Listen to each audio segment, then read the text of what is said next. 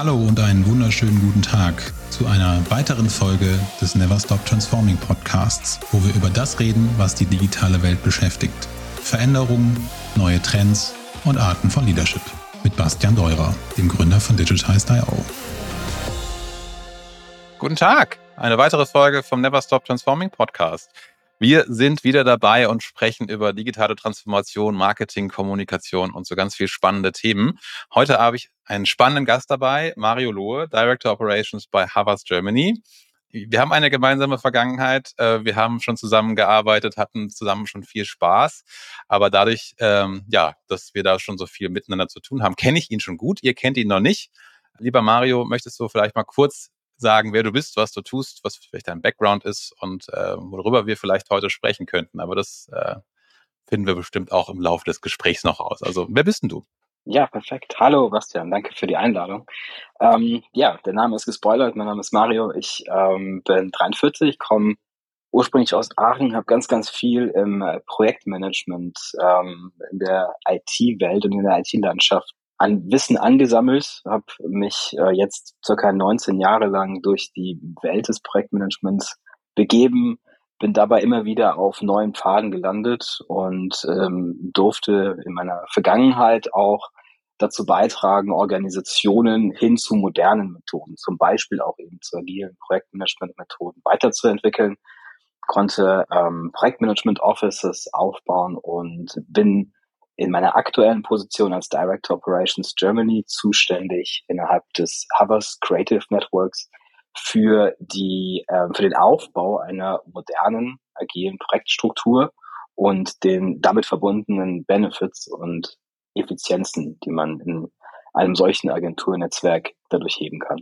Wow, Buzzwords in der Einleitung, I like. ähm, äh, total spannend auch festzustellen, das war mir gar nicht so bewusst, du siehst viel jünger aus.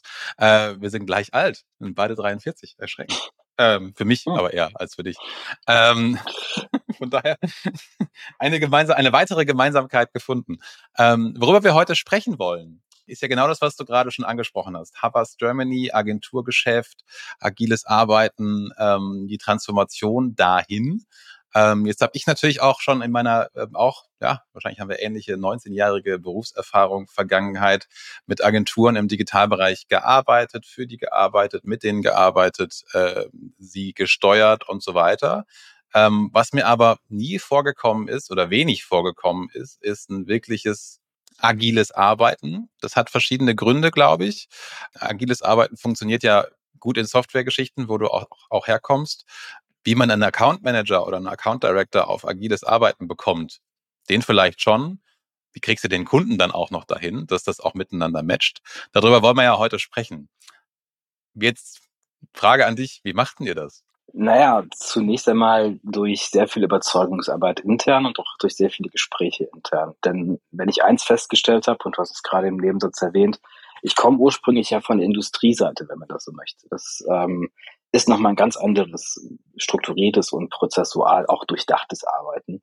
In der Agentur, ähm, und das ist übrigens auch das, was ich liebe und Teil auch der Begründung meines Wechsels von Industrie auf Agenturseite, ist das Ganze ein bisschen familiärer. Man spricht sehr, sehr viel miteinander, man tauscht sehr viele Emotionen aus und man zeigt auch sehr deutlich, und das ist dann eben der Schwenk eben, wie macht man denn eine Account Managerin oder ein Account Manager agil, ähm, da wird gesprochen, da wird ausgetauscht, da werden Emotionen, da werden Ängste besprochen, da werden Wünsche und Anforderungen besprochen. Da wird auch über die Frage diskutiert, das haben wir immer schon so gemacht, warum sollten wir das jetzt anders machen? Und ähm, hier ist es sehr sinnvoll, ähm, Beispiele, ähm, wirklich auch Erfolgsbeispiele zu nennen, die vielleicht in der Agenturwelt, aber eben auch in der Softwareentwicklungswelt ähm, passiert sind, die positive Auswirkungen hatten auf eben die Veränderung durch die Einführung von agilen Modulen. Und ganz wichtig ist es eben auch eben nicht nur mit Buzzwords um sich zu schmeißen, sondern möglichst schnell auch Erfolge, kleine Erfolge und Erfolgswege zu bringen. Und so haben wir es zumindest ähm, in den ersten Teams, die wir auch agil umgebaut haben, erreicht, dass Menschen, die eher skeptisch einer agilen Arbeit gegenüberstehen, auch durch, die, durch das Erfolgserlebnis und durch das Miterleben der Verbesserung zu Fans geworden sind. Das ist ein ganz guter Ansatz, der für uns zumindest aktuell erfolgreich ist. Wie habt ihr die Fans generiert? Ich meine, klar, das eine ist, man zeigt, dass es geht. Das ist die eine Geschichte. Ist es aber vielleicht noch eine andere Sache, muss man die erstmal enablen, damit sie verstehen, ja. was sie da tun oder warum sie das tun. Und also wir hatten ja vor paar Wochen mal so ein LinkedIn Live Richtung Agile Coaching. Mhm. Ähm, da haben wir uns auch sehr an diesen Methoden ähm, ja nicht festgehangen. Also es gibt mhm. ja die Klassiker, aber es ist ja nicht nur das, dass man sagt, guck mal hier, da ist jetzt ein Business Model Canvas oder wir, wir könnten ja jetzt mal mit, mit Jira arbeiten und mit Kanban-Logiken. Ähm, das ist ja noch keine Transformation und das kriegt ja auch in dem Sinne noch nicht das Mindset verändert. Wie habt denn ihr das gemacht? Oder du jetzt in dem Fall als Ambassador von dem Thema bei euch, ne? Oder Etablierer? Ja, also man kann durchaus sagen, man kann durchaus sagen im Team. Also mittlerweile habe ich auch einige sehr, sehr gute Product Owner eingestellt, die dieses Mindset mit sich bringen und mhm. natürlich auch so eine gewisse Triebkraft eine gewisse Motivationskraft haben. Und ähm, wir haben uns tatsächlich... Kurze Zwischenfrage. Ja. Darf ich dir kurze Zwischenfrage stellen? Gerne. Wie, wie kriegst du denn einen Product Owner in eine Agenturorganisation? Äh, also auch die auch motiviert, in sowas reinzugehen. Ja. Bevor wir jetzt in das Weitere, was die tun, reingehen. Ja, ja. Dazu muss man vielleicht ein bisschen ähm, weiter ausholen, was den Hintergrund der Arbeit angeht. Wir sind als Creative Network ähm, kommen wir ursprünglich aus den Produktionen großer TV- und Kino-Werbeformate und ähm, sämtlicher klassischer Entwicklung von Werbung. Aber, und das ist auch der Grund, warum überhaupt über Transformation nachgedacht wird im Agentur-Business bei uns, die Anforderungen von Seiten der Kunden werden immer digitaler und werden immer omnichannel-mäßiger. Das heißt also, man möchte viel mehr Zielgruppen viel zielgenauer erreichen. Man möchte die Kanäle ansprechen, auf denen diese Gruppen unterwegs sind. Und das bedeutet in der heutigen Zeit natürlich einen immens hohen Anteil an digitalisiertem Vorgehen. Ob das jetzt die Kreierung von Apps ist oder ob die Erreichung über Social Media oder eben ähm, digitale ähm, Zugänge ist. Das äh, wiederum bedingt eben auch das, äh, die Überprüfung des Skillset, das bisher in der Agentur geherrscht hat. Und hierüber bekommen wir genau diese Menschen, hm, indem wir äh, tatsächlich mit digitalen Anforderungen oder eben auch der App-Entwicklung oder der Web-Entwicklung ähm, in den Stellenbeschreibungen ganz andere ähm, Profile ansprechen, als beispielsweise den klassischen Projektmanager oder die klassische Accountmanagerin, die ähm, bisher in Kreativagenturen gewirkt hat. Und ähm, damit verschmilzt so ein bisschen auch die Grenze zwischen einer Agentur, also dem reinen Ich baue Werbung und dem ich entwickle Software. Denn das ist eine gesunde Mixtur aus beidem. Und damit kommen Product Owner auf den Plan, die bisher ähm, teilweise Digitalentwicklung geleistet haben, also Softwareentwicklung geleistet haben und die den Wunsch verspüren, entweder in einem lockeren Agenturumfeld sich einmal aufzuhalten oder tatsächlich dazu beizutragen, und das ist mein Ansatz, wenn ich ähm, tolle Menschen einstellen darf, dann eben auch darüber zu sprechen, dass sie Teil der Transformation und Teil des Transformationsprozesses sind. Und das ist der der Weg, der zumindest zu bisher mittlerweile sechs Product Ownerinnen und Product Ownern ähm, geführt hat, die wir in den letzten acht Monaten eingestellt haben. Cool. Wenn du jetzt sagst, Product Owner haben wir drin, ähm, ich, man denkt sich ja immer diese klassische kundenzentrierte oder kundenorientierte Organisation. Ich habe da einen Account Director oder einen Client Director, wie immer man die Menschen auch nennen mag. Darunter arbeiten Menschen demjenigen oder derjenigen zu. Ist das bei euch immer noch so? Ähm, habt ihr das auch immer noch so aufgebaut oder habt ihr vielleicht in so einer Transformation auch da die Teamstrukturen ein bisschen angepasst, um mhm. arbeiten zu können? Mhm. Ja, ist ein sehr wichtiger und sehr guter Punkt. Tatsächlich ähm, zu Beginn meiner Tätigkeit hier, das war im Februar letzten Jahres, habe ich hier angeheuert, ähm, gab es und gibt es auch teilweise noch fixe und feste Kundenteams, die nach einer FDE-Zahl gemeinsam mit dem Kunden vereinbart für den Kunden tätig sind. Das heißt, es ist ein eingeschworenes, sehr exzellent arbeitendes Team von Expertinnen und Experten. Da ist, wie du schon sagtest, der Client Service Director, äh, da ist äh, die Account Managerin, da ist die Account Direktorin drin und hin und wieder, je nach Projektanforderungen eben oder nach Kundenanforderungen, auch Projektmanagement. Und ähm, wir haben identifiziert, gemeinsam eben auch mit dem Management identifiziert, dass es nicht für alle Kundenverhältnisse passt. Die tendenziell digital aufgestellten Kunden benötigen einfach eine viel höhere Flexibilität. und müssen viel ähm, eher auf oder wir müssen viel eher auf Anforderungen reagieren können, indem wir Expertinnen und Experten für einen kurzen Zeitraum an Bord holen oder eben auch die ähm, das Projektmanagement so flexibel gestalten, dass man eben mit schnellen Anforderungen auch klarkommen kann. Das ist bei fixen und festen Kundenteams oftmals eher schwierig, denn da besteht ein gewisses ein gewisses Setting von Kompetenz und dieses Setting kann nicht so schnell verändert werden, denn das Kundenteam ist das Kundenteam. Unsere Lösung bei tendenziell digitalen Kunden muss man an der Stelle sagen, das sind also unsere ersten Veränderungskunden, ist es, dass wir viel mehr in Richtung Ownership Teams gehen. So haben wir aufgeteilt in drei Gruppen, die für einen Kunden zuständig sind. Das ist einmal das Client Ownership Team, das heißt, da ist die Client Service Direktorin, da ist die Account Managerin oder vielleicht auch die Account Direktorin drin. Dann gibt es das Product Ownership Team, das sich entsprechend der Kundenanforderungen mit den jeweiligen Themen befasst. Hier muss man dazu sagen, dass wir unsere Product Owner nach ihren Fähigkeiten auch aufstellen. Das heißt, es gibt Product Owner Tech, Product Owner Creative, Product Owner Health, also verschiedene Einsatzgebiete innerhalb der Agentur, die dann für dieses flexible Product Ownership Team zur Verfügung stehen. Und am Ende, und das ist sicherlich dann wichtig, um den Unterbau festzumachen, gibt es die Expert Orbits. Das sind also die Teams, die innerhalb unseres deutschen Agenturnetzwerks vorgehalten sind und die entsprechende Tätigkeiten ausführen können. Das heißt, es sind ein Team von Web-Developern zum Beispiel, ein Team von TV-Producern, wenn es dann einen gemischten Kanal gibt oder ein Team von UXern oder ähm, you name it. Also verschiedene Expertenteams, die, äh, die innerhalb des Agenturnetzwerks angestellt und vorhanden sind, die dann eben zusammengestellt werden können, um die Produkte und Lösungen, die wiederum über den Kunden gekommen sind, zu realisieren. Mhm. Ist das so ein bisschen, dass der Product Ownership Bereich so eine Art Chapter Lead ist, die dann verschiedene Gewerke quasi verantworten und dann sinnvoll aus dem Expert Orbit, hast du es, glaube ich, genannt, mhm. ähm, die Menschen hinzuzufügen haben oder zu, zu hinzufügen mhm. können, mhm. wenn es eben relevant ist und aber auch dann nur die relevanten und dass du dann nicht Menschen hast, die äh, ja auf dem Kunden arbeiten, aber vielleicht gar nicht die Kompetenz haben, um das, was sie gerade tun, tun zu können. Mhm. Das, das ist korrekt. Kann man das, das so sagen? Korrekt. Der Product, wir versetzen den Product Owner oder die Product Ownerin in die Situation, das Expertenteam basierend auf den Anforderungen, die im Client Ownership definiert worden sind, also Konzeption zum Beispiel, wir benötigen eine neue App oder wir benötigen eine Landingpage für Digitalkampagnen XY.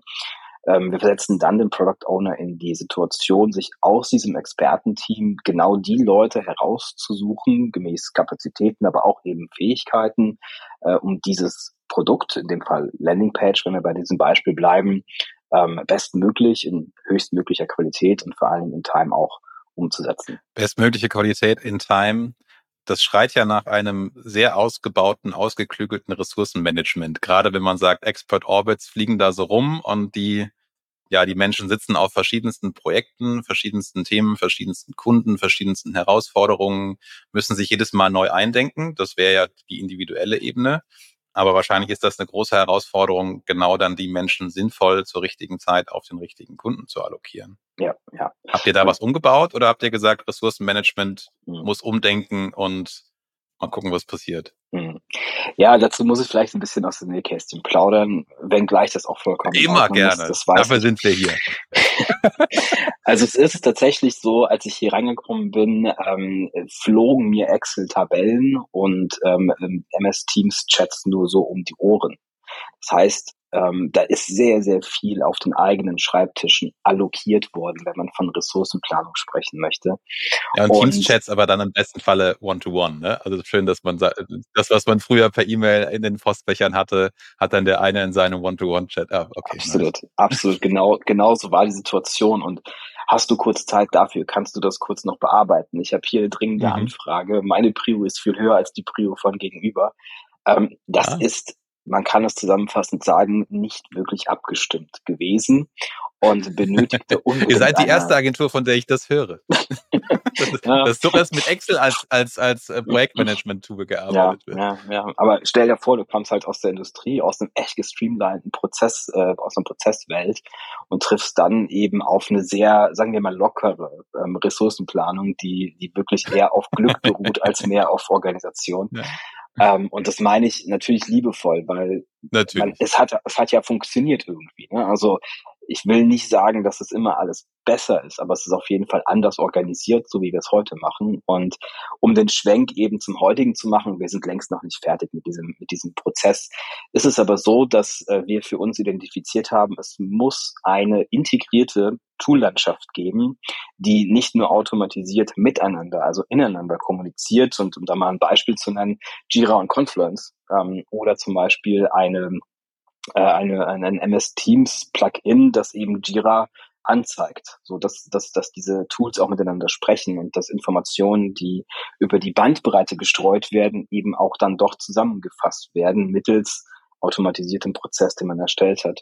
Und wir haben uns dazu entschieden, tatsächlich Jira und Confluence einzuführen und Jira oder gerade die Atlassian Suite insofern mit Plugins dahingehend auszustatten, dass wir möglichst viele verschiedene Anforderungen, wie zum Beispiel eine Ressourcenplanung, wie zum Beispiel eine Anforderungsplanung oder eben auch eine Planung des, ähm, des Projektes ähm, an möglichst einem Ort zu machen und inklusive auch der Kommunikation. Und so ist es uns gelungen, über Jira, ähm, in, in dem Fall jetzt ähm, gemeinsam mit einem Plugin, das die Zeiterfassung und auch die Ressourcenplanung abbildet, ähm, eine entsprechende Darstellung ähm, zu machen und damit nur einen Punkt zu haben, an dem jeder und jede Beteiligte des Unternehmens, die jetzt auf eine Expertise zugreifen möchte, einfach nur dorthin klicken muss. Also einfach nur in Anführungszeichen, weil wie gesagt, dieser Prozess ist noch nicht fertig.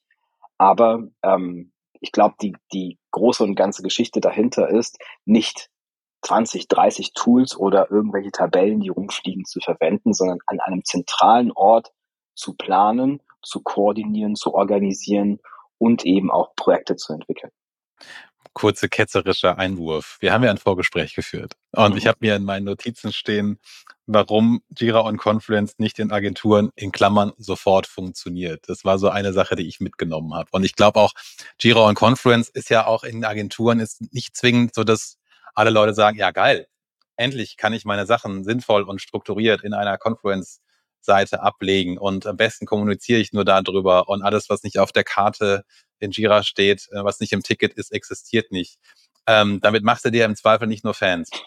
ähm, jetzt ähm, gut ausgedrückt. Was ist denn passiert, dass du sagst, es funktioniert nicht sofort, aber ihr seid auf einem Weg? Ich glaube, das ist ja auch ein Prozess. Du bist ja auch schon anderthalb Jahre jetzt bei Havas. Mhm. Ähm, wir hatten, glaube ich, letztes Jahr schon mal drüber gesprochen, also ja, wieder abgequatscht und meinte so, ja, wir machen jetzt Giro und Confluence.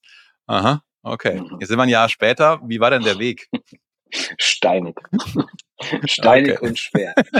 ähm, ja, ich, ich glaube, wir stecken immer noch das, der eine oder andere Dorn in, in, in den Körperteilen. Ähm, tatsächlich ist es genau das, was du sagst. Es ist äh, gar nicht mal so einfach, ein Tool, das plötzlich eine krasse Struktur reinbringen kann. Und wir sind uns, glaube ich, alle einig, dass ähm, Tools wie Jira, und es muss nicht unbedingt Jira sein, aber dass Tools, die eine ein hohes Maß an Transparenz bieten, ein hohes Maß an Organisation bieten und auch Darstellung dessen, was, wann, wie erledigt werden muss, dass das vielleicht nicht überall sofort willkommen ist. Es gibt aber ein, ein äh, finde ich sogar für mich nachvollziehbares Beispiel, obwohl ich garantiert mich nicht zu Kreativen zähle, aber genau da kommt's her. Ein Kreativer, der bei uns in der Agentur sitzt und ähm, plötzlich ein Jira-Issue, eine User-Story vorgegeben bekommt und die schätzen muss, der wird, der, der stellt die Frage immer, ich bin fertig, wenn ich fertig bin, aber doch nicht, ich kann doch jetzt meine Kreativität nicht auf vier Stunden zusammendampfen, beispielsweise. Ja, also mhm. wenn äh, wirklich gestreamlinete Prozesse auf kreative Geister treffen, da kommen schon mal Konflikte auf. Und das ist tatsächlich eine der größten Diskussionen gewesen, die wir auch entsprechend in der Vergangenheit hatten und auch teilweise noch führen. Wie gesagt, ein Stück weit nachvollziehbar.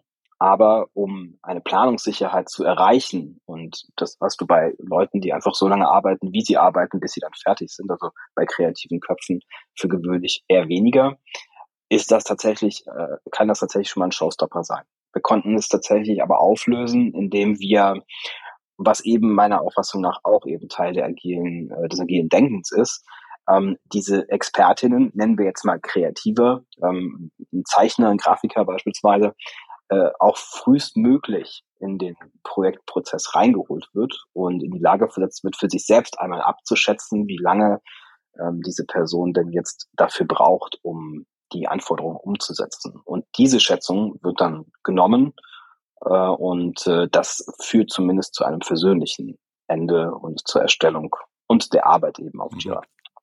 Ich stelle mir gerade diese Meetings vor, wenn du mit einem Kreativen da sitzt und sagst, Mensch, schätz mal, oder Mensch, vier Stunden, oder äh, kannst du das bitte nochmal sinnvoller dokumentieren, damit wir alle verstehen, was da mhm. passiert ist. Und äh, ja. ja. ja. Habt ihr, weil, wo ich gerade so drüber quatsche, habt ihr ähm, dadurch, dass ihr dieses, dieses, ob es jetzt nur Jira und Confluence ist oder ähm, agile Mindset-Geschichten, agile Methoden, glaube das geht noch einigermaßen, aber wenn du jetzt Menschen in so ein Korsett mhm. bringst, ich will jetzt nicht zwingst, aber äh, ähm, motivierst, das, äh, das zu machen, habt ihr auf dem Weg Menschen verloren, äh, sei das jetzt inhaltlich, dass die irgendwann gesagt haben, oh, das ist nichts für mich, ist nicht meine Welt, oder habt ihr vielleicht auch Menschen verloren, was ja nicht schlimm ist, ähm, beziehungsweise jeder ist seines Glückes eigener Schmied in dem Sinne, ähm, die jetzt auch das Unternehmen verlassen haben oder zu klassischeren Agenturen gegangen sind, weil sie gesagt haben, mein Gott, was die bei Havas davor haben, agile Geschichte, I don't get it. Ähm, ich mag meine Account-Direktoren-Tätigkeit, Account-Manager-Tätigkeit wieder eher in so einer Projektmanagement-Logik machen, in der ich ja Meilensteinpläne mache und, und äh, Gantt-Charts mit MS Project an die Wand werfe. Ah nee, stimmt. Excel an die, an die Wand werfe, damit jetzt funktioniert. Ähm, habt ihr da Menschen verloren inhaltlich und vielleicht auch Menschen, die, die ja. gekündigt haben, wo ihr auch sagt, das ist ein Brain Drain vielleicht auch mhm. passiert dadurch? Mhm. Also die ganz klare Antwort ist ja, wir haben dadurch Menschen verloren. Ähm, ich kann aber nicht bis ins kleinste Detail sagen, weil ich es einfach auch nie herausbekommen habe, ob das auch explizit der Grund gewesen ist. Also mhm. wir wissen, Menschen, die diesen Transformationsprozess skeptisch beäugt haben, die teilweise auch gesagt haben, ich bin glücklich als Account Manager Creative, so das mit dem, mit dem, was ich mache. Und ich, ich mache das gerne und ähm, auch, auch die Art der Kommunikation und auch, es darf auch mal gewuselt sein. Es muss nicht immer alles gestreamliner Prozess sein. Da haben sich Leute tatsächlich dagegen entschieden. Ich kann aber nicht sagen, ob es das agile Mindset war, was ihnen dann irgendwie zuwider war oder wo sie gesagt haben für sich, das ist kein, soll kein Meilenstein auf meinem CV werden ähm, oder ob sie wirklich äh, tatsächlich ja einfach eine gewisse Freiheit äh, oder eine Angst darum hatten, dass die Freiheit eingeschränkt wird. Fakt ist tatsächlich, dass wir ähm, gerade auch im letzten Jahr, als das als ähm, offiziell, sagen wir mal, geworden ist, dass wir transformieren werden, ähm, als es bekannt geworden ist, da sind tatsächlich mhm. einige abgesprungen. Feedback aus dem Unternehmen ist natürlich immer spannend. Was ist denn zum Beispiel passiert mit den Kunden? Oder mhm. vielleicht auch in der Agenturwelt. Ihr seid ja jetzt nicht die erste und einzige Agentur in Düsseldorf, die kreative und digitale mhm. Dienstleistungen macht. Oder auch in Deutschland in dem Sinne. Ähm, Gibt es Menschen, die sagen, geil, gibt es das als Blueprint, wo kann ich das runterladen? Äh, kannst du bei uns mal helfen? Wir möchten auch so sein. Jetzt, jetzt gehen wir mal erst auf die Agenturwelt. Wie kam das da so an? Ähm, mhm. Und dann können wir vielleicht später mal über die Kunden quatschen, weil da ist auch nochmal spannend, wie die dann, weil ihr seid ja nicht selbstbestimmt in vielen Ecken, sondern ja oft ja. kundengetrieben. Ähm, plus Nutzergetrieben im Best Case. Ja. Wie man das dann am Ende vielleicht auch äh, vereinbart. Aber lass uns erstmal über die mhm. Agenturwelt quatschen. Wie, fand, wie finden die das denn so? Seid ihr jetzt die, ähm, die Golden Boys und Girls, die äh, agiles Arbeiten in, in, äh, in kleinen Service-Organisationen ja. gebracht haben und alle wollen es machen? Tatsächlich ist es so, dass wir ähm, auch durch, durch bewusst platzierte Interviews in der Medienwelt, gerade auch mit Fokus auf eben die Agenturwelt, eine gewisse Aufmerksamkeit erregt haben, tatsächlich. Ähm, und ich will gar nicht so vermessen sein und sagen, dass wir die Ersten sind, die damit so voll nach draußen gehen und sagen, hey, wie cool ist denn bitte agil in der Agenturwelt einzuführen, denn wir werden ganz sicher nicht die Ersten sein. Ähm, ich meine aber, so wie ich, so wie ich die äh, Medien um die Agenturwelt herum lese, dass wir zumindest im letzten halben, dreiviertel Jahr die lautesten gewesen sind, was das angeht. Und, um deine Frage zu beantworten, das kommt gut an. Ich hätte nicht gedacht, dass so viel Aufmerksamkeit und auch so viel Nachfrage auch in meine Richtung tatsächlich ähm, als Person ähm, aufkommt und das ganze Verbände und wir sind ja Teil äh, dieses ähm, des Agenturverbandes in Deutschland, ähm, dass dass da einfach auch wirklich diese diese dieses Interesse besteht, das Thema auszuarbeiten, aufzubauen und vor allen Dingen auch zu diskutieren innerhalb der Agenturwelt. Mir persönlich gefällt das sehr sehr gut, weil der Austausch, den ich dadurch bisher erlebt habe mit ganz anderen Agenturen, man kann schon sagen Mitbewerbern, ähm, mhm. ist ein eher gemeinschaftlich, wie kommen wir auf das nächste Level Austausch und weniger ein, ich klaue dir jetzt den Fisch vom Teller Austausch. Und das gefällt mir sehr gut. Es kommt also, abschließend gesagt, wirklich sehr, sehr gut an und ist offensichtlich auch ein Modell oder zumindest ein Hinweis darauf für andere Agenturen, sich dem zumindest mal ein Stück weit zu widmen. Agenturen pitchen ja gerne. Mhm. Also nicht gerne, Agenturen pitchen. Das ist, glaube ich, glaub ich, die richtigere Aussage. äh, dürfen, müssen, sollen pitchen. Habt ihr, du bist wahrscheinlich, ich weiß gar nicht, wie viel du in Pitches involviert bist, aber ist die neue Art des Arbeitens und auch das Mindset, was damit mitschwingt, vielleicht auch mal ein Punkt gewesen, der euch in einem Pitch vielleicht die kleine Edge nach vorne gebracht hat? Ja, ähm, also ich Wenn kann es einschätzen einem, kannst. Ne? Ich kann von einem Pitch berichten, bei dem ich tatsächlich selbst dabei war, also auch vor Ort war. Mein auch erster Pitch tatsächlich, den ich hier mitgemacht habe. Und ich muss aber wirklich sagen, an der Stelle Hochachtung vor meinen Kolleginnen und Kollegen hier im Haus. Ähm, das ist ein hoch, also ein psychologisch hoch, hoch komplexer Prozess. Ähm, und es ist Wahnsinn, wie viel Energie die Leute da reingesteckt haben. Und was wir getan haben, und das ist im Vergleich zu anderen Pitches, so wie ich es wahrgenommen habe, eben auch neu gewesen, wir haben bewusst die agile Projektmethodik mit in diesen Pitch eingebaut und haben bewusst dem Kunden gegenüber auch formuliert, wie sehr wir ähm, uns äh, durch eben agiles Arbeiten und durch ein agiles Mindset der Kunden- und Nutzerzentrierung widmen. Und das ist sehr gut angekommen beim Kunden, denn ähm, das, wir haben explizit über diesen Punkt innerhalb des Pitches sogar um, ich glaube, eine Dreiviertelstunde sogar überzogen. Und das, also das, das war sehr mhm. interessant. Wir haben den Kunden sehr aufgeweicht und dadurch eben auch sehr abgeholt und sehr interessiert gemacht über die künftige Zusammenarbeit. Denn eins ist ja auch klar, innerhalb der agilen Arbeit ist es so, das ist kein unidirektionales ähm, Kommunizieren, sondern der Kunde als Stakeholder ist da voll mit integriert und hat eben in dem Augenblick auch mitgeteilt bekommen, hey, du bist Teil des Teams. Wir sind nicht nur deine Dienstleister, sondern wir sind ein Team und wir rocken das gemeinsam. Und das hat dem Kunden sehr imponiert. Das schlimmste Wort, was ich so in den ganzen Zusammenarbeiten immer höre, ist, du bist ja, wir sind ja, also wenn man selber sagt, wir sind ja euer Dienstleister oder der mhm. Worst Case, wenn der Kunde dich als Dienstleister sieht ja. und nicht als ja. Partner. Ähm, habt ihr das Ding gewonnen? Ja, tatsächlich. Ja, Glückwunsch. Ja. Äh, ist ja meistens auch so ein Zeichen, wenn du, wenn du einen Pitch überziehst, dann ähm, ja. spricht das ja schon mal dafür, dass du zumindest mal in eine sehr shorte Shortlist kommst.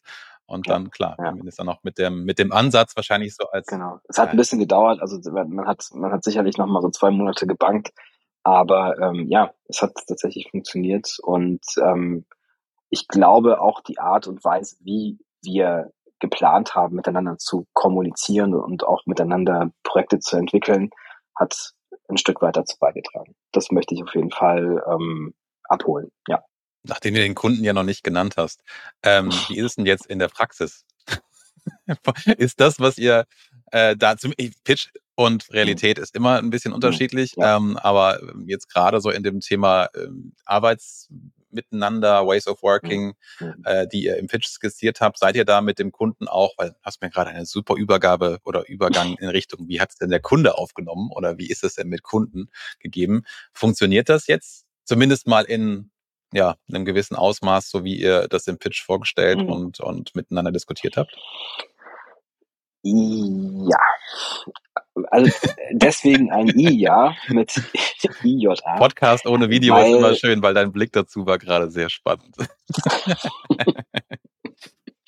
ja, Es ist, es ist tatsächlich so, dass wir uns ja noch innerhalb unseres Transformationsprozesses befinden. Wie gesagt, es ist nicht abgeschlossen und ich glaube auch gemäß auch, auch eurem Slogan Never Stop Transforming, das ist ja auch nie abgeschlossen. Das heißt, man trifft immer auf Impediments, die man schlussendlich verbessern kann. Ja, deswegen, weil wir genauso arbeiten. Wir arbeiten in Jira. Es gibt für Produkte und Lösungen, die angefragt werden, inklusive redaktioneller Pläne, inklusive Kampagnen und Co., gibt es Backlogs, ähm, die eben auch durch Product Ownerinnen und Product Owner geführt werden. Ähm, schwieriger wird's dann, alle beteiligten Stakeholder, intern wie extern, äh, darauf aufmerksam zu machen, dass es einen zentralen Kommunikationskanal gibt, dass es eine Vorgabe gibt, wie so eine User Story in der sogenannten Definition of Ready, also wann ist sie so reif, dass sie auch von jemandem umgesetzt werden kann, ähm, wie das aufbereitet werden soll. Und da gibt es dann häufig mal hinterher Kommunikation, vielleicht nochmal das eine oder andere nachgeschobene Training, um eben ähm, darauf aufmerksam zu machen, dass wir uns auf einen, eine gewisse Art und Weise der Zusammenarbeit geeinigt haben. Und ähm, da würde ich sagen, das ist sowohl intern als auch extern eben noch eine Herausforderung, die wir leisten. Ist ja auch genau richtig. Ich meine, glaube gerade so eine agile Transformation ist nie vorbei und neue Menschen kommen rein auf beiden Seiten. Neue Methoden werden getestet, funktionieren oder funktionieren nicht. Mhm. Da gibt's dann auch mal Ressentiments gegen gewisse Themen, was ja vollkommen normal ist. Ja. Andere Thematik, Kunde und, und äh, anderes Arbeiten. Hat's dem Kunden vielleicht auch weitergeholfen, wo du sagst, mhm wir hätten in der alten ähm, Art des Arbeitens gar nicht das oder das geschafft. Oder ich hoffe mal, es geht auch in die Richtung Kunden-Nutzerzentrierung. Also, dass man nicht nur sagt, ich mache den Ansprechpartner happy, sondern ich mache mit dem, was wir jetzt in der neuen Art zu arbeiten entwickeln, auch denjenigen, der es am Ende nutzen, benutzen, äh, empfangen soll, happier? Ist mhm. da ein Benefit auch drin in eurer neuen Arbeitsweise? Ja, und das kann ich absolut ohne zu überlegen mit einem ganz klaren Ja beantworten direkte Kundenfeedbacks sind viel höhere Transparenz, viel bessere Anpassungsfähigkeit im Laufe des Entwicklungsprozesses, weniger Feedbackschleifen, viel mehr äh, Klarheit über den Prozess und über die Inhalte des Prozesses für Procurement und Co. auf Kundenseite, also für die zahlenaffinen und vielleicht auch Entscheiderinnen und Entscheider viel deutlicher, wo überhaupt Arbeit investiert wurde und warum es denn jetzt wirklich so aufwendig ist, XY zu realisieren. Also das ist für den Kunden ein echter Vorteil. Man muss aber auch sagen, in Jira, wir hatten ja schon über die Software gesprochen, wir arbeiten mit Jira, ähm, ist es nicht nur so, dass wir uns aufhalten und wir uns organisieren, sondern der Kunde ist gleichermaßen eben mit auf den Boards unterwegs und im Rahmen von Produktlösungsdemos oder eben von Status-Meetings sieht der Kunde das, was wir sehen. Und das äh, gibt ihm eine glaube ich, noch nicht dagewesene Möglichkeit oder Transparenz und damit auch Möglichkeit der, äh, des, des Mitredens und des Mitmachens. Und das hat in nicht wenigen Fällen tatsächlich auch schon dazu geführt, dass Produkte, die zu Beginn in einer Vision gedacht worden sind, ein Stück weit, und das zahlt eben auch für diese Arbeit ein, ähm, ein Stück weit eben auch angepasst wurde, so dass man am Ende nicht bei einer Landingpage mit drei Videoeinbindungen gelandet ist, weil man vielleicht damit die Zielgruppe völlig verfehlt hätte, sondern das Ganze ein Stück weit im Entwicklungsprozess angepasst hat. Also ja, definitiv vorteilhaft. Hört sich auch ehrlich gesagt so an, weil ich glaube, das Thema Transparenz ist immer sowas, was man ganz gerne sagt. Ja, Agilität oder agiles Arbeiten schafft Transparenz. Ja, mhm. Haken dran. Ähm, mhm. In der Theorie und genauso in vielen Methoden steckt das ja eigentlich drin. Aber als du das gerade erzähltest, ist das, was vielleicht auch aus meiner Vergangenheit kommt, wo man sagt, man arbeitet mit Agenturen zusammen. Ähm, jetzt war ich ja äh, auf, auf beiden Seiten unterwegs und habe dann aber meistens festgestellt, dass die Aufwände, die wir haben es dann Projektmanagement genannt oder es wurde von Agenturen Projektmanagement genannt, was in dem Sinne meistens Abstimmungen sind. Mhm. Und du hast dich am Ende des Monats bei einer Agenturrechnung gefragt, wo kommt denn diese ganze dieser ganze Batzen an Stunden und an mhm. Aufwand und an Geld letzten Endes her, sind wir so kompliziert, mhm. als wenn ich auf Kundenseite war. Die Antwort, die entweder selbst beantwortet oder von der Agentur kommend war, ja, leider. Ähm, weil mal oftmals dann auch interne Abstimmungen in äh, Agenturmeetings passieren oder unklare Prioritäten mhm. oder unklare, wo will ich eigentlich hin, Geschichten passieren. dafür ist, glaube ich, wirklich Jira und Confluence eine Geschichte, dass man sagt, ja, äh, da hängt's und man kann es nachvollziehen, wo es dran hängt. Und im Best Case ist dann auch der, der Kunde da und sagt sich, ja gut, hm, jetzt wissen wir ja, wo es, wo es ist. Jetzt können wir uns auch mal intern vielleicht ein bisschen besser aufstellen, um A, vielleicht einen smootheren Ablauf zu bekommen und B, hinten raus dann auch zu sagen, okay, wir setzen das Geld, was wir für Agenturen als Budget veranschlagt haben, auch für werthaltige Produkte, Ergebnisse, Kampagnen, Umsetzungen ein und nicht dafür, dass wir uns äh, dreimal über eine, in der Co-Creation überlegen, in welche Richtung das Produkt, was ja eigentlich co-created sein soll, gehen soll. Das ist ja schon mal eine schöne Sache, dass das auch von Kunden angenommen wird. Ja. Ohne da jetzt eine Frage drin zu haben. Aber es war gerade eine ganz spannende Erkenntnis auch für mich nochmal, um dann auch zu sagen, okay, kann man dadurch auch Missmut ja irgendwo wegbringen, weil es ist ja oftmals genau das Thema, dass man als Kunde sagt, ja Mensch, die Agentur, was die da alles an Abstimmungen brauchen, das ist ja krass. Und und dann siehst du halt, ja, hm, das, ähm, das Problem bist du vielleicht auch selbst. Beziehungsweise ja. es wird dir bewusster, dass du es selbst bist. Das ist tatsächlich so. Und man kann das den Kunden, und das habe ich im Laufe meiner Arbeit mit den Kunden, ich habe selbst auch ähm, vielleicht in dem Event auch ein ziemlich großes Kundenteam hier geführt, als ich angefangen habe, aus der Situation heraus. Das hat mir aber sehr viel Einblick verschafft und ich habe gemerkt, ähm, die Kunden gucken ja auch in Jira, wenn ich wenn wir gerade kein Status-Meeting haben. Also die nutzen es teilweise auch zu ihrer eigenen Organisation, muss man ganz ehrlich sagen. Und ähm, diese Erkenntnisse sind, und das ist, glaube ich, auch das Schöne an transparenter und ähm, heruntergebrochener, in User Stories formulierter ähm, ähm, Organisation, es ist unemotional. Es sind die Dinge, die zu verrichten sind, um das Produkt zu schaffen, was zu, was vereinbart wurde. Ähm, und da kann sich jeder seinen Input und auch seinen Mehrwert draus ziehen. Und das ähm, hat mir tatsächlich auch nochmal gezeigt, je ähm, sorgfältiger so ein Product Owner bei uns eben auch ein, eine, eine Vision oder eine Produktidee herunterbricht in die Stories, je besser, desto besser wird's erklärt, desto besser wird klar gemacht, was da eigentlich alles hintersteckt und dass eine Landingpage eben nicht nur HTML-Editor öffnen, schreiben, HTML-Editor schließen, sondern auch ganz viele Abhängigkeiten besitzt.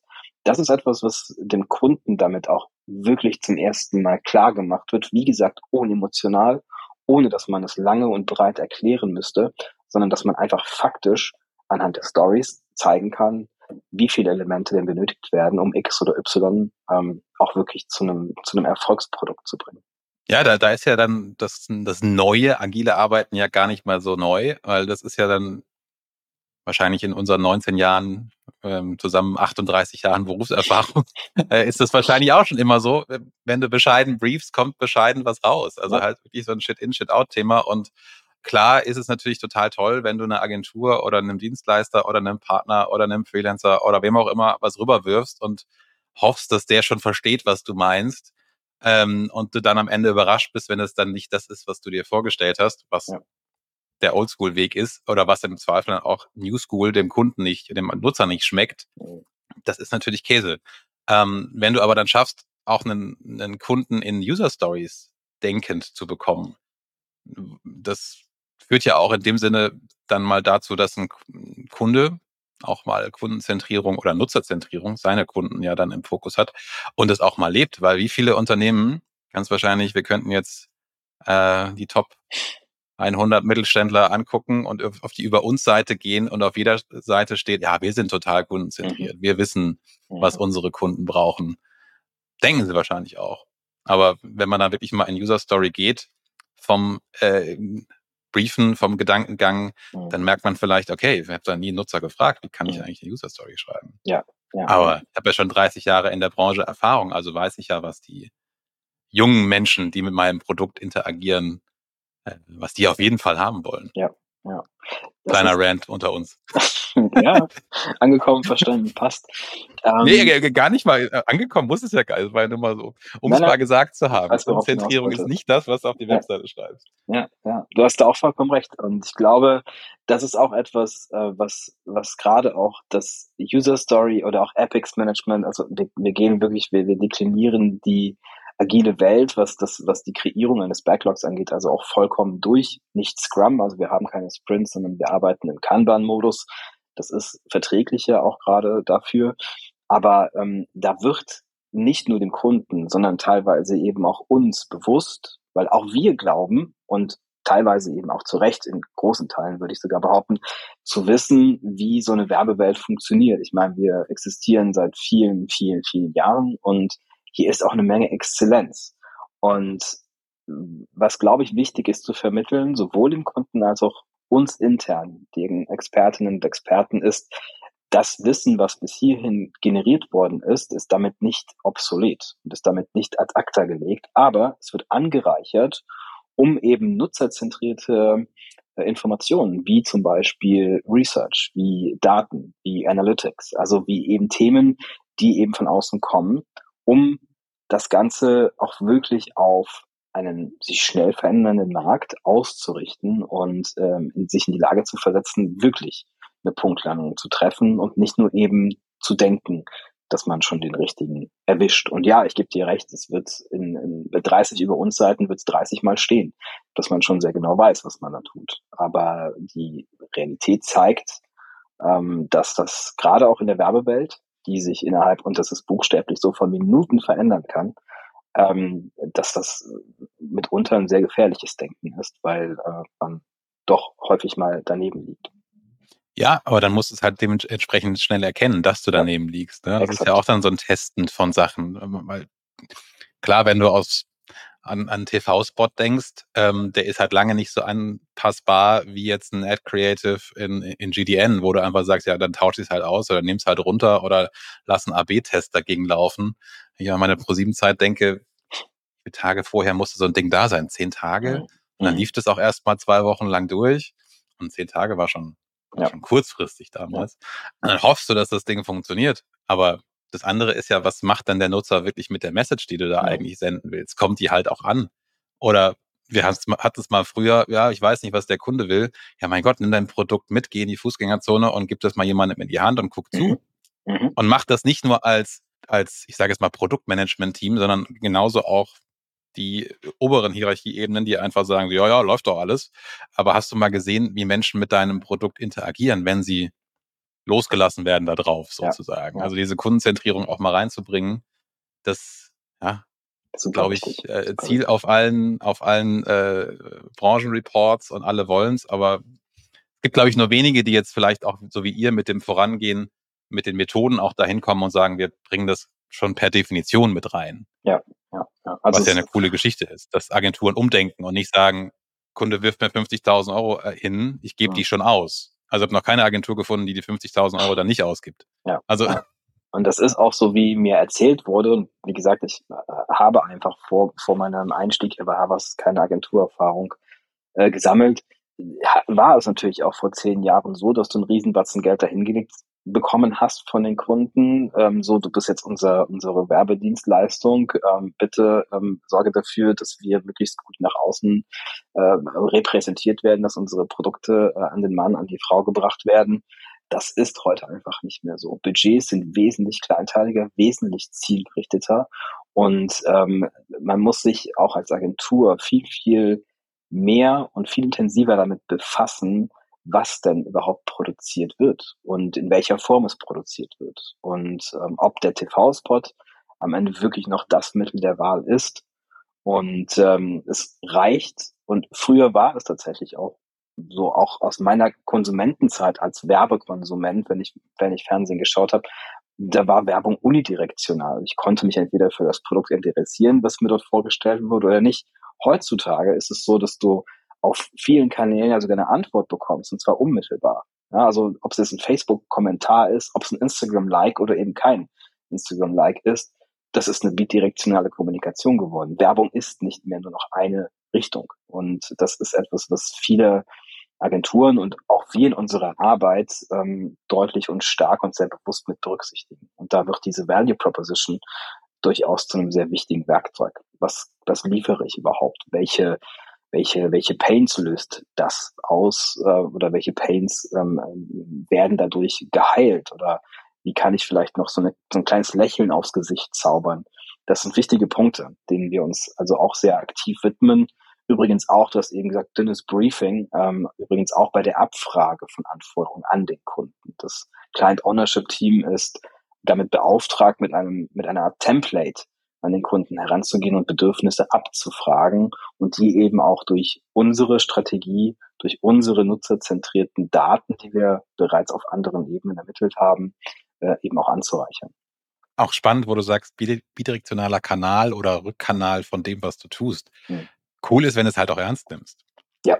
Weil ja. manchmal denkst du dir auch so, ah ja Gott, das sind drei Leute, die haben dann mal kurz drunter kommentiert, die finden jetzt irgendwie hm. das Ding so und so blöd oder äh, das sind halt nur die drei, denen Sustainability nachhaltig wichtig ist, können wir ja erstmal ignorieren und ja. wir wissen ja, dass es total wichtig ist, dass unser Kühlschrank kühlt.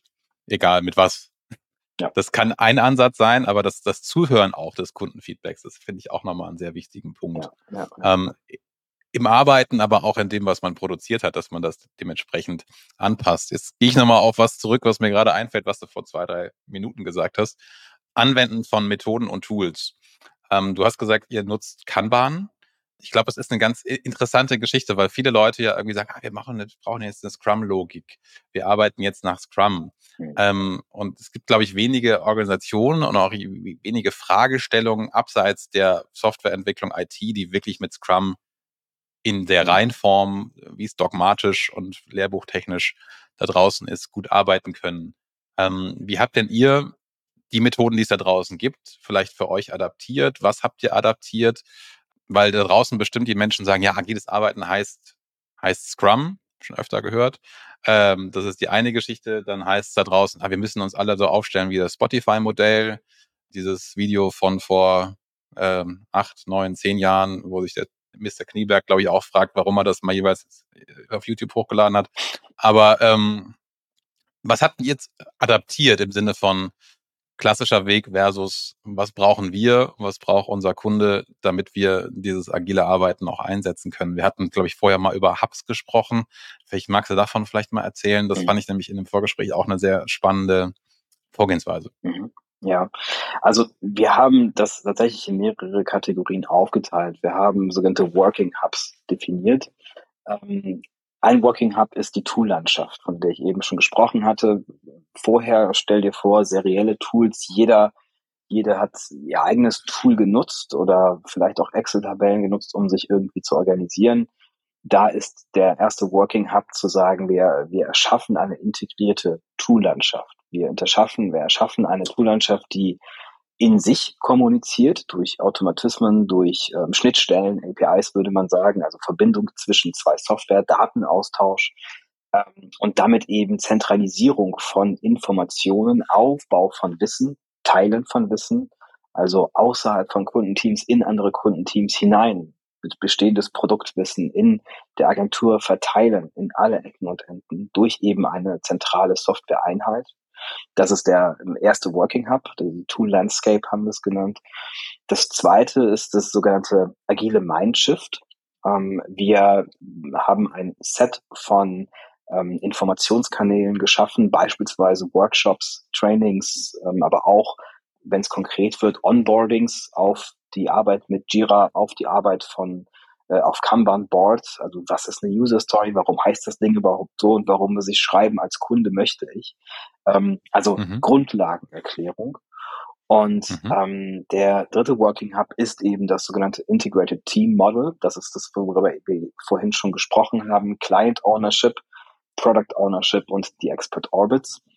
Und je nachdem, wer wo eingesetzt wird, also wo auch das Interesse und das gilt eben, das ist ein skalierbares, äh, ein skalierbares Hub-Modell. Das kann für Kunden genauso angewendet werden. Dieselben Trainings, dieselben Onboardings wie eben auch für interne Mitarbeitende. Ähm, je nachdem, welche Person da auf uns zukommt, werden sie mit Informationen aus den jeweiligen Hubs versorgt. Und innerhalb dessen, und das ist was, was ich in meinen letzten 19 Jahren auch ähm, schmerzlich teilweise gelernt habe, du kannst halt nie das agile Framework als solches bezeichnen und anwenden. Es gibt nicht das eine Framework. Ähm, das heißt also, auch da berechnen wir modulhaft das heraus, was für das Unternehmen dienlich ist und das auch eben für die äh, für das Kundenverhältnis dienlich ist. Und aus all diesen Elementen, die ich gerade genannt habe, stellen wir fast schon modular zusammen, ähm, welches der beste Modus ist, um eben beispielsweise mit diesem Kunden oder äh, innerhalb dieses Projektes zu arbeiten. Jetzt haben sie ja mit dir einen sehr starken agilen Verfechter an Bord geholt. Und du hast ja zwischendrin auch gesagt, äh, ja, du hast keine Agenturerfahrung. Und mhm. das würde ich jetzt mal aus dem Bauch heraus sagen, ist vielleicht sogar auch eines der Assets, ähm, die dich, glaube ich, da befähigt haben, da jetzt mal alte Strukturen auszubrechen, weil du sie nicht kanntest. Mhm. Also nicht Wissen, Naivität im positiven Sinne dafür verwendet, warum machten ihr das eigentlich ja, so? Oder ja. warum machten ihr das nicht anders? Oder habt ihr schon mal über sowas nachgedacht? Gab es noch andere äh, Sponsoren, Multiplikatoren, ähm, die dir geholfen haben oder die euch jetzt geholfen haben auf diesem Weg dahin? Weil ich glaube, so als Einzelkämpfer kämpfst du mal gegen Windmühlen, aber irgendwann brauchst du halt jemanden, der dir auch hilft, diese Windmühlen weiter anzutreiben. Ja, ja. Wie, wie war denn das bei euch? Ja, also ist es bei euch? Tatsächlich ist es so, wir sind ja auch, wir sind strukturiert äh, innerhalb einer C-Level-Struktur. Das heißt also, es gibt äh, ein komplettes äh, CEO, CSO, COO und so weiter und so fort Level, äh, das als Management-Level für das Agenturnetzwerk in Deutschland zuständig ist. Wir sind ein sehr kaskadiertes Netzwerk weltweit, ähm, immerhin das zweit, zweitgrößte, glaube ich noch. Und ähm, in Deutschland ist das eben nochmal so strukturiert und das Management selber hat für sich entschieden, wir brauchen mehr Klarheit über Do's, Don'ts und Daily Businesses innerhalb der Agentur. Also KPI-Definition, wenn man so möchte.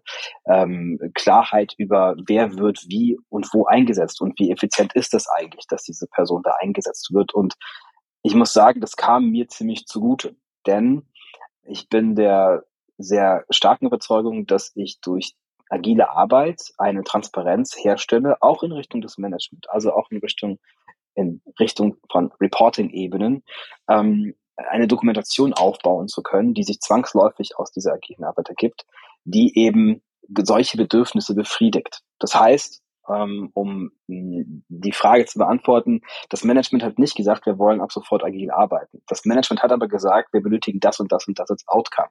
Und für mich war folgerichtig und folgelogisch, das ist das, was eigentlich aus agiler Arbeit herauspurzelt. Und so passt das Ganze zusammen. Das heißt, ohne dass Sie es jemals genannt haben, haben Sie sich zum Fan und zu den Followern dieser Arbeitsmodi gemacht. Das ist sehr positiv gemeint, ähm, weil Sie eben genau diese Informationen erhalten, die Sie brauchen, um das Unternehmen und das Netzwerk entsprechend auch weiterzuentwickeln. Also hin zum Outcome-driven ja. Setup. So kann man es. So Weg von man müsste, man sollte, man könnte. Okay. Ja, Genau, richtig. Also es ist, es ist wichtig, dass man, dass man gewisse Guidelines und das ist auch Teil dieser agilen Arbeit. Und ja, wenn du sagst agiler Verfechter, mittlerweile würde ich sagen, es ist ähm, unerlässlich geworden, sich zumindest agiler Elemente zu bedienen. Und damit meine ich nicht immer das gesamte Korsett, das gesamte Framework, aber es ist unerlässlich geworden in der heutigen Zeit, um eben schnell und effizient reagieren zu können, eben sich auch diese Methoden anzuschauen und sie vielleicht sogar auch mit klassischem Projektmanagement zu verbinden. Ähm, für die Weiterentwicklung von Unternehmen, gerade auch im Werbebereich, ist es aber unerlässlich, dass das, was da rauskommt, also die Zahlen, die da rauskommen, eine Team-Performance beispielsweise oder eine Effizienz in der, in dem, im Ablauf, ähm, es ist unerlässlich, diese Informationen zu haben, um eben überhaupt Entscheidungen treffen zu können, die ähm, nicht nur für die nächsten Meter, sondern eben auch für die nächsten 500 Meter geeignet sind. Ja, du willst die Kunden ja auch in dem Sinne längerfristig haben und genau. mit denen auch längerfristig erfolgreich sein, klar. Genau, genau. Ähm, Nochmal kurz auf das Thema Kunde einzugehen. Hat sich da in der Zusammenarbeit jetzt noch ein bisschen was getan, dass, dass ihr jetzt vielleicht auch merkt, ihr seid enger dran, versteht noch besser, ähm, habt vielleicht, ja, was hat's gebracht? Jetzt mal so ganz plakativ gesagt. Ja, ähm, ja. Vielleicht auf der einen Seite in Richtung Kunde oder für den Kunden und auf der anderen Seite, was hat's euch gebracht? Weil transformieren toll, aber soll ja ein Outcome haben, ne? Haben wir ja schon drüber gesprochen. Ja, vielem, wenn nicht allem voran, würde ich das Vertrauensverhältnis stellen, das sich dadurch meiner Auffassung nach sehr gestärkt hat. Im Vergleich mhm. zu, ich leg dir mal 20.000 Euro auf den Tisch und du machst mir schon, was ich brauche, weil du bist ja eine Werbeagentur. Du hast gerade mein Budget gemeinsam. halbiert. Lieber 50. ähm, ähm, also im, im, im, Vergleich dazu gehen wir. Nein, ist schon okay, ist schon okay. Ähm, dieses gemeinsame Entwickeln, dieses gemeinsame Verständnis dafür, was im Laufe de, der Entwicklung, gerade auch wenn es um digital behaftete Themen geht, was, was dort entsteht ähm, und dieser Austausch, der darüber stattfindet, das halte ich für essentiell wichtig und das schafft auch Vertrauen. Denn wir reden, das muss man auch ganz deutlich sagen, bei Kunden, die wir heute hier an Bord haben, reden wir ähm, über Themen, die hat so eine Marketingabteilung noch nie gehört. Bugs beispielsweise. Oder Change Requests oder Feature Requests. Das, darüber musst du aber sprechen, wenn du eine interaktive, ein interaktives Jobportal auf einer Website aufbaust. Du musst über Bugs oder über Server Performance sprechen. Das sind Themen, die ähm, viel Geld kosten, das wissen wir, ähm, die aber immer unter der Haube äh, IT-Tätigkeiten oder unter irgendeinem anderen Synonym abgerechnet wurden. Und da kommt genau das auf, was du vorhin sagtest. Ähm, der Kunde fragt sich am Ende des Monats, ja, wo ist denn dieses ganze Geld jetzt hingeflossen? Wenn du, und das betrachte ich als einen, wie gesagt, der wichtigsten Vorteile dieser Zusammenarbeit im agilen Modus, wenn du den Kunden auf die Reise mitnimmst und ihm während der Erstellung der User Story oder eben im wöchentlichen Status-Meeting, wenn man gemeinsam auf das Kanban-Board schaut, ähm, mitteilst, dass hier und da jetzt die Serverkonfiguration angefallen ist und diese wiederum gebraucht wird, damit das Jobportal funktioniert, dann hast du eine Transparenz geschaffen, die vorher einfach nicht da war. Weil du über Themen sprichst, die vielleicht auch gar nicht so verständlich sind, du sie aber in dem Augenblick so runterbrechen kannst, dass sie zumindest erklärbar sind. Man muss es ja nicht intrinsisch verstehen, aber dass sie erklärt werden können, ist eben ein positiver Bestandteil und das hat eben auch dazu geführt, dass die Zusammenarbeit wesentlich offener und auch wesentlich ähm, auf Augenhöhe passiert. Also doch mehr in Richtung Partner und weniger in Richtung Dienstleister. Ja, absolut. Und auch geschätzter ist, Partner, also ja, auch ja. Sparringspartner für, für Themen und. Ja, geschätzter okay. Partner, das, das trifft es. Und das, da wollte ich ohnehin äh, noch einen Satz zu verlieren zum Thema Dienstleister, denn genauso wie dir ist mir das ein absoluter Graus, dieses Wort. Vielleicht, weil ich zum ersten Mal in dieser Rolle bin, das mag sein, ähm, weil ich vorher eben derjenige bin, der Dienstleistung konsumiert hat. Aber ich glaube auch, dass äh, man, dass es nicht zielführend und auch nicht lösungsorientiert ist, wenn man immer wieder eine Unterscheidung zwischen Kunde und Dienstleister trifft. Wenn man denn gemeinsam Großes und Cooles in der Werbung vor allen Dingen Cooles erreichen möchte, ähm, um eben äh, ja auch die Nutzerinnen und Nutzer mit an Bord zu holen und zu binden. Und wir wissen, da hatten wir es eben auch drüber, bidirektionale Kommunikation. Wenn dem Kunden, der Nutzer. Also wenn dem Nutzer oder der Nutzerin ein Produkt gefällt, dann bin ich doch stolz als, als, als Hersteller dieses Produktes, wenn die Person das auf einer Instagram Story zeigt oder wenn sie davon ein Foto auf Facebook postet oder wo auch immer. Aber das ist doch auch Werbung und ich muss diesen Schritt weiterdenken. Und ähm, diese Zusammenarbeit darf meiner Meinung nach nicht künstlich getrennt werden durch du bist der Dienstleister und ich bin der Kunde da sagst du sowas äh, Richtiges und, und Wichtiges, weil ich glaube, das hat nochmal auch einen ganzen Impact auf das Gesamtteam. Dass du halt am Ende nicht sagst, ah ja, guck mal, das war jetzt super, da draußen ist der TV-Spot und der Kunde freut sich. Optimalfall ist ja eigentlich, dass sich das ganze Team als Team sieht und als Gang, guck mal hier, wir haben jetzt hier was Geiles auf die Bühne gestellt und wenn dieses Ding live ist, der Kunde äh, leuchtende Augen bekommt, der Mensch, der es geschnitten, produziert, gebrieft, irgendwann mal in der Kampagnenplanung aufgenommen hat, dass alle die leuchtenden Augen bekommen und sagen, geil, wir haben was gerockt miteinander und auch noch was Cooles geschaffen, was im besten Fall auch das Feedback bekommt, dass es, äh, dass es gut war, also für Nutzer gut und relevant war. Also ich glaube, da ist auch so das Ziel in einer, egal welche Art auch Zusammenarbeit mit Kunde, Auftraggeber ähm, und sowas, dass man da eher so ein gemeinsames Verständnis, Commitment zu einer Art von Gang wird und, und zusammen gute Sachen machen will. Ja, ja. Ähm, das ist ja, wenn wir mit Freelancern und Kunden zusammenarbeiten, unsere Freelancer gehen ja in dem Sinne auch so rein und sagen, hey, wir wollen es mit euch besser machen. Und es dauert meistens nicht so lange, bis so ein Freelancer auch wir sagt, mhm. wenn es mhm. um ähm, ein Produkt, einen Shop oder eine Aufgabe geht und dass man nicht sagt, ihr und du und wir. Hm. Also ich mhm. finde dieses, dieses Wir-Gefühl, was ja auch durch sowas Zusammenbringendes auch äh, entsteht, total spannend. Ja. Also von daher, wenn das auch eins, eins der Outcomes eurer Transformation ist, geile Geschichte, weil mhm. das, das macht die Beziehung ja auch langfristig gut. Ja, unbedingt. Und das ist in dem Zusammenhang, äh, finde ich es auch sehr, sehr wichtig zu erwähnen, dass ähm, man ja eben nicht nur geile Sachen zusammenbaut. Ja? Also dass man den geilen Scheiß gemeinsam, gemeinsam erstellt, sondern dass eben auch Dinge passieren können währenddessen. Also es ist nicht immer alles rosig, ja. nicht immer alles Gold. Aber auch da hat äh, agiles Projektmanagement tatsächlich eine, eine, eine Möglichkeit geschaffen, um drüber sprechen zu können, die Retrospektiven. Und das ist, mhm. das ist mir sehr wichtig, das zu erwähnen, ein Tool, was ich sehr, sehr früh eingeführt habe hier in der Agentur, noch nicht mal bei Teams, die nur agil arbeiten, sondern allgemein überhaupt erstmal eine Retrospektive, ein gemeinsames Format, ein moderiertes Format zu schaffen, um eben über ähm, vergangene Projektbestandteile oder auch eben vergangene Geschehnisse sprechen zu können. Das heißt also auch da einen Rahmen zu schaffen. Wenn wir also über agiles Mindset oder den agilen Mindshift hier im Unternehmen sprechen, dann spreche ich eben auch von der Schaffung von solchen Räumen, wie zum Beispiel einer Retrospektive, um eben auch gestreamlinete und auch eine, eine moderierte, klare, vertrauensvolle Umgebung zu schaffen äh, und auch aus Fehlern lernen zu können wir haben uns dazu nicht abgesprochen, aber es ist genau das Thema, was ich auch wirklich bei Organisationen, wenn man miteinander spricht, was kann man denn besser machen? Mhm. ist die erste Frage, macht ihr Retros? Mhm. Und wie, wie macht ihr die Retros? Und sprecht ihr in den Retros im besten Falle auch nicht über Sachen, die eigentlich in eine Review gehören oder in Lessons Learned? Mhm. Also das hat mich mal über die Jahre begleitet, dass es da auch viele Missverständnisse gab in dieser ähm, Definition. Und dass es eben so einen Raum wirklich braucht, wo man auch mal auf den, auf den Tisch hauen kann. Äh, Stichwort Vegas-Regel. Wer ist da mit dabei? Was kann man sagen und was passiert dann da? Ähm, und da gibt's ja wirklich tolle Ansätze, Methoden ähm, und auch Tools, die einem da strukturiert durchhelfen können. Ja. Fand ich wirklich, das haben wir dann auch recht schnell monatlich eingeführt, den größten Benefit, um als Team besser zu werden. Sei das jetzt im Zwischenmenschlichen oder aber auch äh, für, mit, dem, mit dem Output, den man irgendwo vorhat. Ja, ja, unbedingt. Also es ist eine großartige Art und Weise, um einen Überblick darüber zu bekommen, wie das Team sich auch fühlt, wie gesund das Team für mhm. sich, sich äh, ja, für wie gesund sich das Team an sich hält.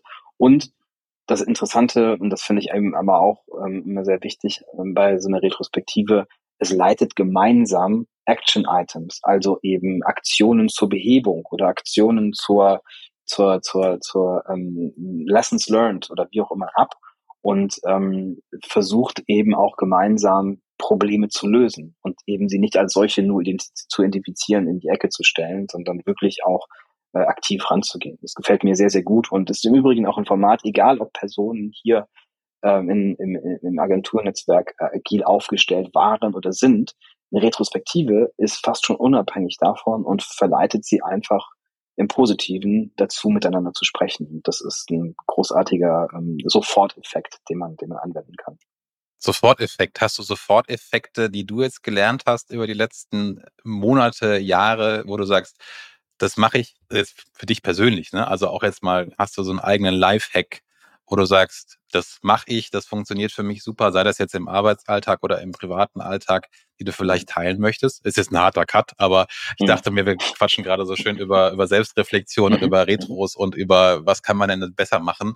Ja, ähm, ja. Vielleicht gibt's ja auch so Tipps, wie du sagst, so strukturierst du deinen Tag, so priorisierst du dich. Ähm, gibt's da irgendwas, was du vielleicht unseren Zuhörer, Zuhörern, Zuhörern und Zuhörerinnen teilen möchtest? Mhm. Mein Gott. Stunde also, gequatscht also, und schon die Zunge weg. ähm, tatsächlich, und das klingt jetzt sehr nerdy, muss ich sagen, aber tatsächlich bediene ich mich auch dem einen oder anderen Format aus, aus Retrospektiven für mich selber. Ähm, mhm. Die einfachsten Fragen, die in einer Retro, und das ist ja eines der vielen Formate, die so eine Retrospektive haben kann, gestellt werden, ist, was lief gut, was lief schlecht, wofür möchte ich mich bedanken und ähm, habe ich vielleicht noch einen Wunsch offen, der bisher noch nicht gehört, gesehen, gefühlt oder gelebt wurde. Und ich mache das nicht in dieser Ausführlichkeit, ganz klar. Das passiert mhm. meistens in meinem Kopf. Aber es ist tatsächlich etwas, was für mich persönlich auch zur Selbstorganisation beiträgt und mich eben auch reflektieren lässt. Und einen zweiten Punkt, und ähm, du weißt es, wir sind im Teil, so zu Beginn gesagt, auch zusammengegangen durch eine berufliche Situation, ähm, Resilienz. Es ist so wichtig, dass die Ängste, Wünsche, Bedürfnisse, Widerstände und teilweise wirklich auch ähm, ja kratzigen und katzigen ähm, Diskussionen, die man hat, wenn man eben Veränderungen hereintreibt. Und ich kann jeden Menschen verstehen, der erstmal Respekt davor hat. Ähm, das darf man nicht persönlich nehmen. Das darf man einfach nicht persönlich nehmen. Und gerade wenn man als ja, nenn es Change Manager, nenn es Transformator, nenn es die Person, die eben solche Veränderungen, tiefgreifende Veränderungen durchführt, ähm, wenn diese Person eben mit solchen Emotionen konfrontiert wird, muss man sich immer wieder bewusst machen, dass das ja kein persönlicher Angriff ist. Es ist kein Angriff auf mich und dadurch ist das Thema Resilienz für mich ein sehr wichtiges geworden. Das heißt, Ausgleichsmethoden sind für mich sehr wichtig. Ich möchte durchatmen und muss durchatmen können. Ich muss mich ähm, für Zeiträume auf ganz andere Dinge konzentrieren können. Und ähm, da hilft mir zum Beispiel auch ehrenamtliche Arbeit, also Arbeit, wo ich ganz anderen Kontext habe. Oder auch mal wandern gehen. Also Themen, wo man so ein bisschen meditativ auch werden und sein kann. Ähm, das ist für mich sehr, sehr wichtig geworden.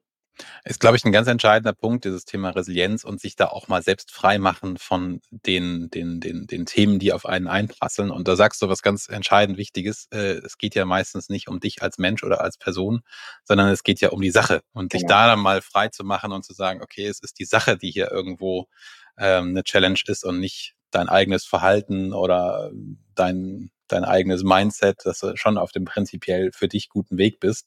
Ich glaube, da steckt so viel auch drin, um sich vielleicht auch hier und da nochmal äh, ja, zu reflektieren. Und ich habe das auch mit manchen Geschichten, ich mache es ja auch mit Meditation, habe mhm. witzigerweise gerade nicht der totale Geheimtipp, äh, ein Hörbuch äh, vor der Nase, was irgendwie 50 Sätze, die dein Leben äh, leichter machen ist, von Karin Kuschig, ist Spiegelbestseller zwei Jahre alt, aber irgendwie ist es bei mir erst jetzt vor die Füße gefallen durch einen lieben Freund, der mir das mal empfohlen hat.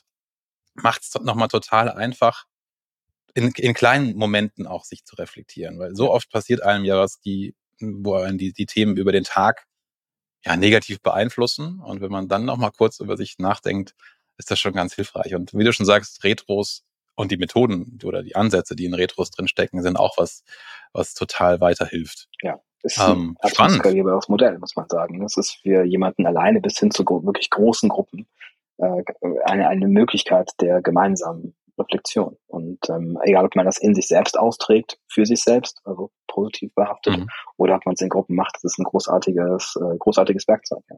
Coole Geschichte. Das ist ja mal ein guter Tipp, so als äh, famose letzte Worte. Mario, vielen Dank. Das war sehr spannend. Ähm, ich glaube, da war auch für Agenturmitarbeitende und für Agenturen in der deutschen Landschaft viel Spannendes dabei. Wahrscheinlich kommen jetzt ganz viele Anrufe, äh, LinkedIn-Nachrichten und, und Anfragen, ob du das nicht per Workshop-Training bei anderen mit einbringen möchtest. Ähm, ich würde mich sehr da kann ich dich jetzt nicht vorschützen. das wird wahrscheinlich passieren. Ähm, ja, vielen Dank, lieber Mario. Ich glaube, die äh, Kontaktdaten von dir dürfen wir in die Show Notes packen. Sehr gerne. Also ja. zumindest mal, also nicht die Telefonnummer und E-Mail, aber zumindest mal das LinkedIn-Profil, äh, ja. damit du nicht komplett torpediert wirst. Und äh, ich sage danke für ein bisschen mehr als eine Stunde spannendes Gespräch und äh, viele spannende Insights, die ja mich auf jeden Fall weitergebracht haben und vielleicht unsere Zuhörenden auch. Ähm, da ist ein Blueprint drin, der wirklich sehr viel Hebel hat und der äh, sinnvoll ist umzusetzen, vielleicht mhm. auch in Agenturen. Mhm. Vielen Dank dir. Ganz herzlichen Dank, lieber Bastian. Es hat mich gefreut, explizit mit dir durch diesen Podcast zu gehen. Ähm, super sympathisch, wie immer. Und äh, ich kann auch jedem Ach. empfehlen, im Nachgang sich auch alle anderen Podcast-Folgen anzuhören, so wie ich das gemacht habe. Ähm, hier wird wirklich sehr, sehr wertvoller Input ähm, produziert. Also herzlichen Dank für die Einladung an der Stelle und die Möglichkeit. Da werde ich ja gleich noch rot. Ähm, vielen Dank für dein Feedback. Ähm, ich glaube, da sind auch wirklich äh, spannende andere Folgen dabei, aber auch danke an dich nochmal, dass du nochmal eine weitere spannende Folge hinzugefügt hast. Und ich glaube, eine zweite Runde über unsere gemeinsame Vergangenheit, ich glaube, da könnte man auch noch einen weiteren Podcast führen. Ähm, wir haben da ja auch schon mal in Düsseldorf bei einem Getränk drüber gesprochen. Mhm. Ich stelle mal nächstes Mal bei sowas einfach ein Mikrofon auf und gucken, was passiert. ich freue mich, ja, machen wir gerne. Wunderbar, lieber Mario. Dann äh, bis zum nächsten Mal und die zweite Folge ist ja quasi schon in den Startlöchern. Perfekt, ich freue mich. Vielen, vielen Dank.